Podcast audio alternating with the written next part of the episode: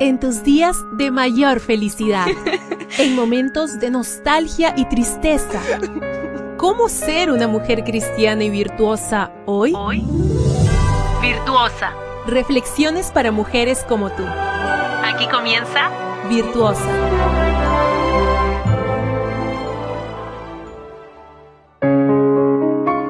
Un nuevo día, damos gracias a Dios por sus cuidados, por sus bondades, por su misericordia y por permitirnos abrir nuestros ojos en este bello sábado.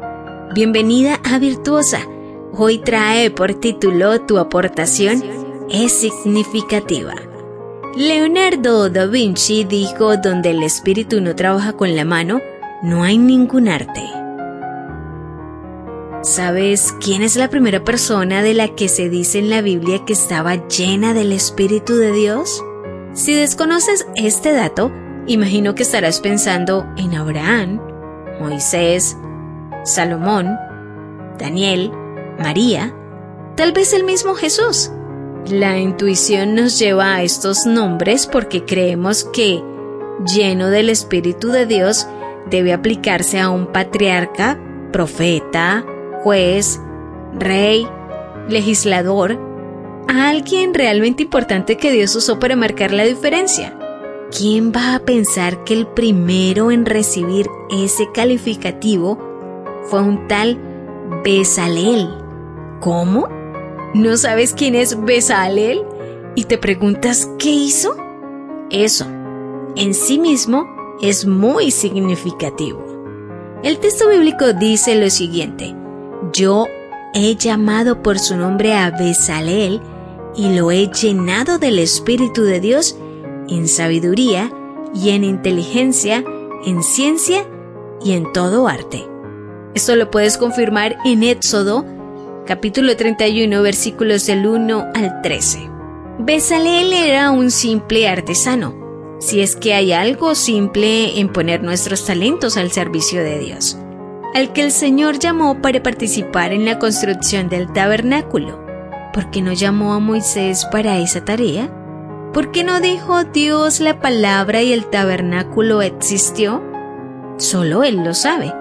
¿Por qué hoy no recordamos a Besaleel cuando repasamos a los grandes personajes bíblicos que tanto admiramos? Creo que por nuestra manera errónea de juzgar los logros humanos. Consideramos como alguien lleno del Espíritu a esa persona que se encarga de que el templo esté limpio, la gente salga con orden, las flores estén en su lugar, el mantel de la Santa Cena esté impecable o la anciana viuda tenga quien la recoja para ir a la iglesia? Deberíamos hacerlo si observamos en ellos dos cosas. Primero, tienen esa inteligencia que solo puede venir de Dios.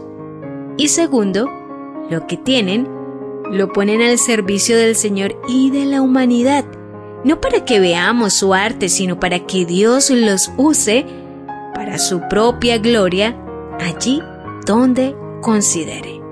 Todos tenemos algo por aportar a la obra de Dios. Y no hay encargo pequeño. El pastor, los ancianos, maestros, directores y líderes son cruciales y están llenos del Espíritu. Pero las necesidades no se limitan a ellos. Dios te ha llamado también a ti, aunque te parezca que lo que aportas es insignificante. Puede parecerlo, pero no lo es. Y Dios es quien te llena de su espíritu. Te dejo con las palabras de Gálatas 5:6. En Cristo, lo que vale es la fe que actúa mediante el amor. Gracias por ser parte de Virtuosa, una reflexión diferente cada día. Tu apoyo en Dios, nuestra roca fuerte y aliento para cada día. Para que seas siempre virtuosa. Esta fue una presentación de Canaan Seven Day Adventist Church y DR Ministries. Hasta la próxima.